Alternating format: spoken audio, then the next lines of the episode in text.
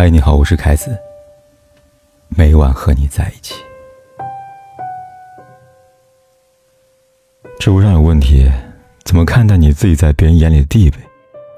底下有回答这样说的：你在别人心中的实际地位，永远比你以为的要低。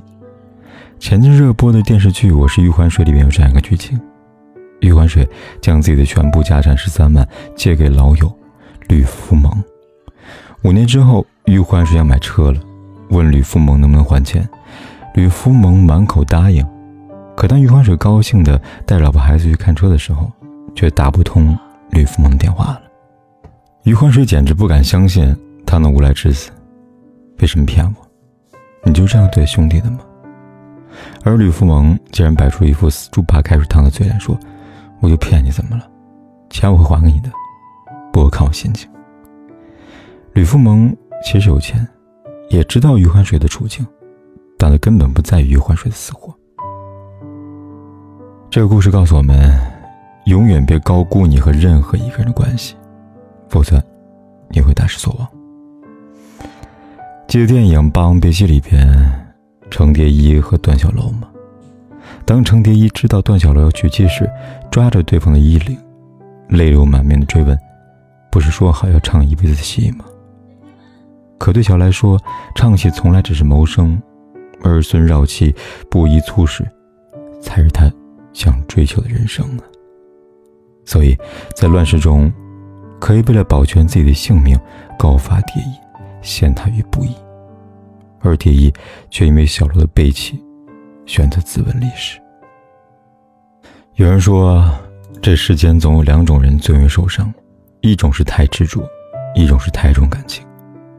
太执着的人，对往事念念不忘，对伤痛耿耿于怀，最后全体自伤。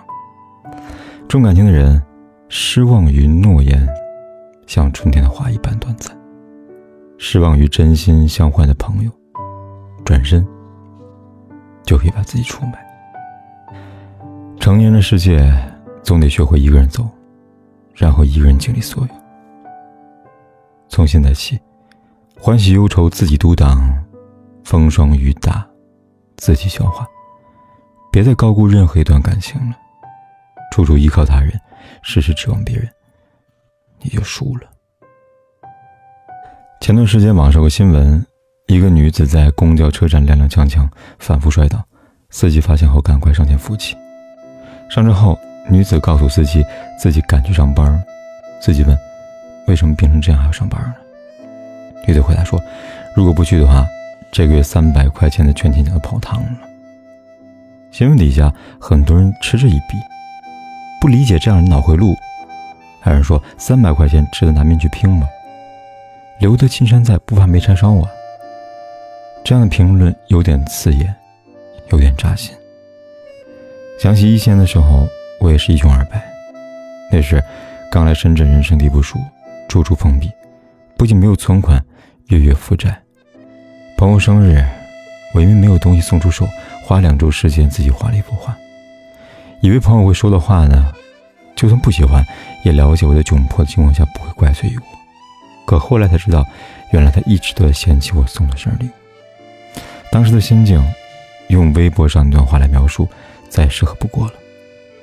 我们生活在不同的世界，你也生活在一艘划好大船上，船上风景很美。而我抓着块浮木，努力飘啊飘，海浪一波一波拍过来，怎么躲也躲不过，随时都有淹死的危险，还有担惊受怕，有没有鲨鱼经过？而这样的我，没有资格与你肩并肩，但至少可以悄悄离开你吧。就这样，我跟朋友渐渐断了联系。柏拉图说：“倘若感到不幸福、不快乐，那就放手吧。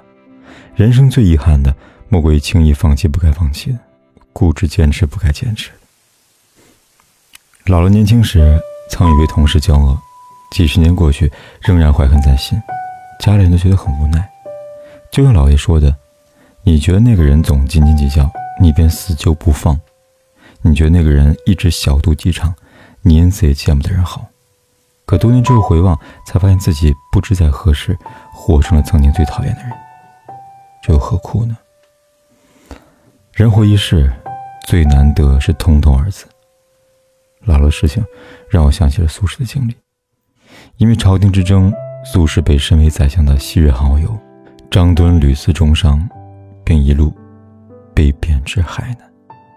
然而造化弄人，局势有变，苏轼遇赦，张敦被贬。苏轼回京路上，张敦儿子张缓给苏轼写了一封言辞恳切的信，希望他对父亲网开一面。苏轼在回信中这样写道。但以亡者，更说何意？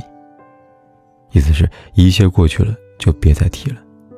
不仅没有报复，他还给病中的张敦送去药方，希望他早日康复，并嘱咐他保重身体。这胸怀与气度，实属罕见。不纠缠，往事才会翻篇；不计较，余生才会自在。说到底，人生的苦乐。就植根于我们内心。人生的高度，从来不在于我们看清多少事情，而在于我们看清多少事。了凡四训中有言：“昨日种种，譬如昨日死；今日种种，譬如今日生。”看不惯的人，不用翻脸，不用理会，默默远离就好了。看不惯的事，不用执着，不用计较，默默放下就好。就像屠格涅夫所说的：“凡只要看得淡些，就没有什么可忧愁忧伤的了。”从现在起，让过去的过去，别再给自己添堵，也别让自己焦虑。